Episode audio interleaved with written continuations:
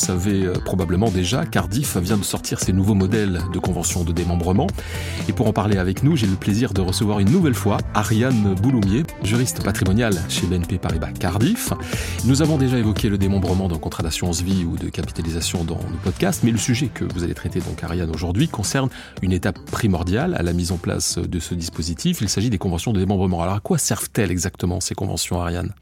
Alors, les modèles de convention démembrés que nous vous proposons permettent d'informer l'usufruitier et l'unipropriétaire des modalités de fonctionnement du contrat, si rien n'a été prévu par ailleurs, chez le notaire notamment.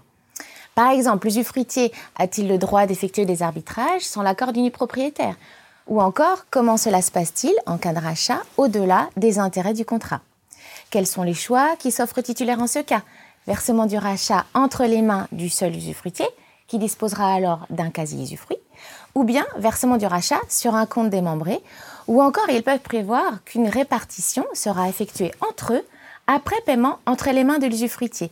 Tout cela est expliqué et détaillé dans les modèles de convention. Alors vous dites les modèles de convention, euh, ça veut dire qu'il n'y a pas un modèle universel, dirons-nous, il y a plusieurs modèles euh, de convention Oui, nous vous proposons huit modèles de convention démembrés. Certains modèles sont propres au contrat d'assurance vie et d'autres au contrat de capitalisation. Pourquoi en fait plusieurs modèles? C'est pour couvrir un maximum de cas de figure. Par exemple, les co-titulaires d'un contrat de capitalisation peuvent donner la nue propriété de ce contrat commun à leur enfant unique tout en se réservant l'usufruit. Dans ce cas, il y a plusieurs usufruitiers, les parents, qui restent les usufruitiers conjoints. Mais il peut aussi s'agir par exemple de la donation d'un bien propre, avec réversion au profit du conjoint survivant, créant ainsi un usufruit successif. Les conséquences de cette différente situation doivent être prévues dans nos actes et notamment ce qu'il se passe en cas de décès de chacun d'eux. En tous les cas, nous sommes à votre disposition si vous avez besoin d'aide pour savoir quel modèle de convention convient à votre cas de figure. Alors, quelles sont les conditions que doit remplir le souscripteur pour euh, souscrire un contrat en démembrement? Selon les objectifs du client, on peut ouvrir soit un contrat d'assurance vie, soit un contrat de capitalisation en démembrement. Attention à vérifier que tous les co-souscripteurs soient bien résidents fiscaux français, car sinon la souscription ne sera pas possible à Cardiff.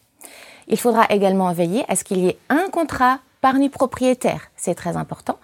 En fait, le démembrement de propriété doit préexister obligatoirement avant la souscription du contrat. Donc, la souscription du contrat n'est que le remploi de sommes démembrées. Il y a trois façons de créer un démembrement, soit dans le cadre d'une succession, soit suite à une donation de la nue propriété avec réserve d'usufruit, ou par le biais d'une clause bénéficiaire démembrée avec remploi d'un contrat d'assurance vie. Alors je rappelais tout l'intérêt hein, que représente la souscription au démembrement d'un contrat d'assurance vie ou de capitalisation et, ce que vous nous expliquez euh, nous conforte dans cette idée. Et pour autant, on constate que peu d'assurés finalement utilisent euh, cette possibilité. Alors quel est votre point de vue, quelle est votre analyse euh, sur cette situation, Ariane? Effectivement, pourtant, le contrat d'assurance vie démembré permet de transmettre des capitaux dans le cadre de la fiscalité privilégiée de l'assurance vie. Concrètement, comment ça se passe? Nous avons alors deux co-titulaires du contrat, l'usufruitier et l'unipropriétaire. C'est l'unipropriétaire qui est alors à la fois co-souscripteur du contrat et l'assuré.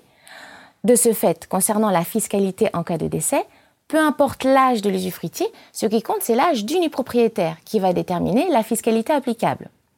Ainsi, si l'unipropriétaire a moins de 70 ans lors du versement des primes, la fiscalité de l'article 990i du CJ pourra s'appliquer.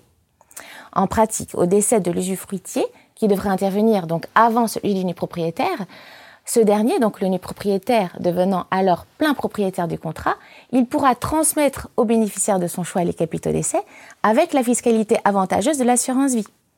Par exemple, pour un concubin, au-delà de l'abattement de 152 500 euros, les taux d'imposition sont de 31,25% maximum dans le cas de l'assurance vie, alors que selon le barème progressif des successions, ce taux serait de 60%. Donc en fait, plus le montant transmis est élevé, plus la souscription démembrée d'un contrat d'assurance vie peut s'avérer intéressante. Un point important que vous avez évoqué, Ariane, c'est la possibilité pour un assuré de prévoir un démembrement avec remploi de sa clause bénéficiaire. Je crois que ça mérite quelques explications complémentaires. Oui, tout à fait. L'assuré peut avoir décidé, au moyen de sa clause bénéficiaire, de faire naître un démembrement en désignant par exemple le plus souvent son conjoint, usufruitier, et ses enfants nus propriétaires, avec remploi dans un actif démembré, comme un contrat d'assurance vie démembré par exemple.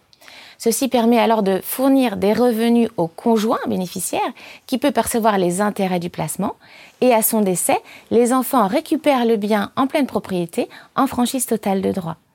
Donc le démembrement n'est d'ailleurs pas limité aux conjoints et aux enfants. Nous pouvons aussi le rencontrer par exemple entre les enfants et les petits-enfants du défunt. Les bénéficiaires peuvent alors décider de remployer les capitaux d'essai démembrés dans un contrat d'assurance vie ou de capitalisation et de le faire fonctionner ensemble. Le conjoint sera alors co-souscripteur pour l'usufruit et chacun des enfants seront co-souscripteurs pour la nue propriété, en gardant en tête qu'il faut un seul nu propriétaire par contrat. Il est cependant en pratique plus fréquent que l'assuré prévoit une clause bénéficiaire en quasi-usufruit. Nous avons à ce sujet deux modèles de clauses bénéficiaires à vos dispositions, avec remploi ou en quasi-usufruit. Alors, à Ariane, il y a souvent des interrogations sur la différence entre le démembrement classique, pourrait-on dire, et le quasi-usufruit. Là aussi, je crois qu'on a besoin de quelques éclaircissements. Il convient en effet de distinguer le démembrement classique et le quasi-usufruit. Pour les sommes d'argent, en effet, on parle en principe de quasi-usufruit selon l'article 587 du Code civil. Dans ce cas, le quasi-usufruitier dispose des mêmes prérogatives qu'un plein propriétaire et peut alors dépenser entièrement les sommes faisant l'objet du quasi-usufruit. De façon générale, les assurés choisissent le plus souvent un paiement au conjoint survivant sous forme de quasi-usufruit pour lui laisser plus de latitude pour disposer de ces sommes. Attention cependant, le quasi-usufruitier dans ce cas dispose d'une liberté totale sur le capital d'essai et cela pourrait conduire à une dilapidation des fonds et donc à une impossibilité pour les propriétaires au décès de l'usufruitier de récupérer cette somme si l'actif successoral était insuffisant. L'usufruitier peut quand même éventuellement fournir lors de la perception des capitaux une garantie afin de préserver la créance de restitution du ou des nus propriétaires, mais cela est rarement demandé en pratique. Enfin, cette créance de restitution des nus propriétaires devra impérativement être constatée par un acte sous sein privé enregistré ou dans un acte notarié, afin de la rendre opposable à l'administration fiscale et ainsi prévenir toute contestation de cette dernière. Alors si je suis bien ce que vous venez de, nous expliquer, Ariane, si un quasi-usufruitier souhaite souscrire un contrat d'assurance vie ou de capitalisation, le contrat dans ce cas ne sera pas démembré. Tout à fait, le quasi-usufruitier sera le seul titulaire du contrat d'assurance vie ou de capitalisation, comme s'il était plein propriétaire. Il est clair que le démembrement doit être euh, préalable à la souscription, c'est ce que vous nous avez déjà expliqué, mais si toutefois je possédais un contrat de capitalisation et que je souhaitais mettre en place un démembrement quelque temps après l'avoir souscrit. Est-ce que dans ce cas précis, je peux le faire ou pas oui, il est en effet possible aussi que le titulaire d'un contrat de capitalisation effectue la donation de la propriété de son contrat. Donc le titulaire se réserve alors l'usufruit tout en donnant la propriété. Le nu propriétaire devient alors également titulaire du contrat. Nous recommandons que cette donation soit alors effectuée chez un notaire.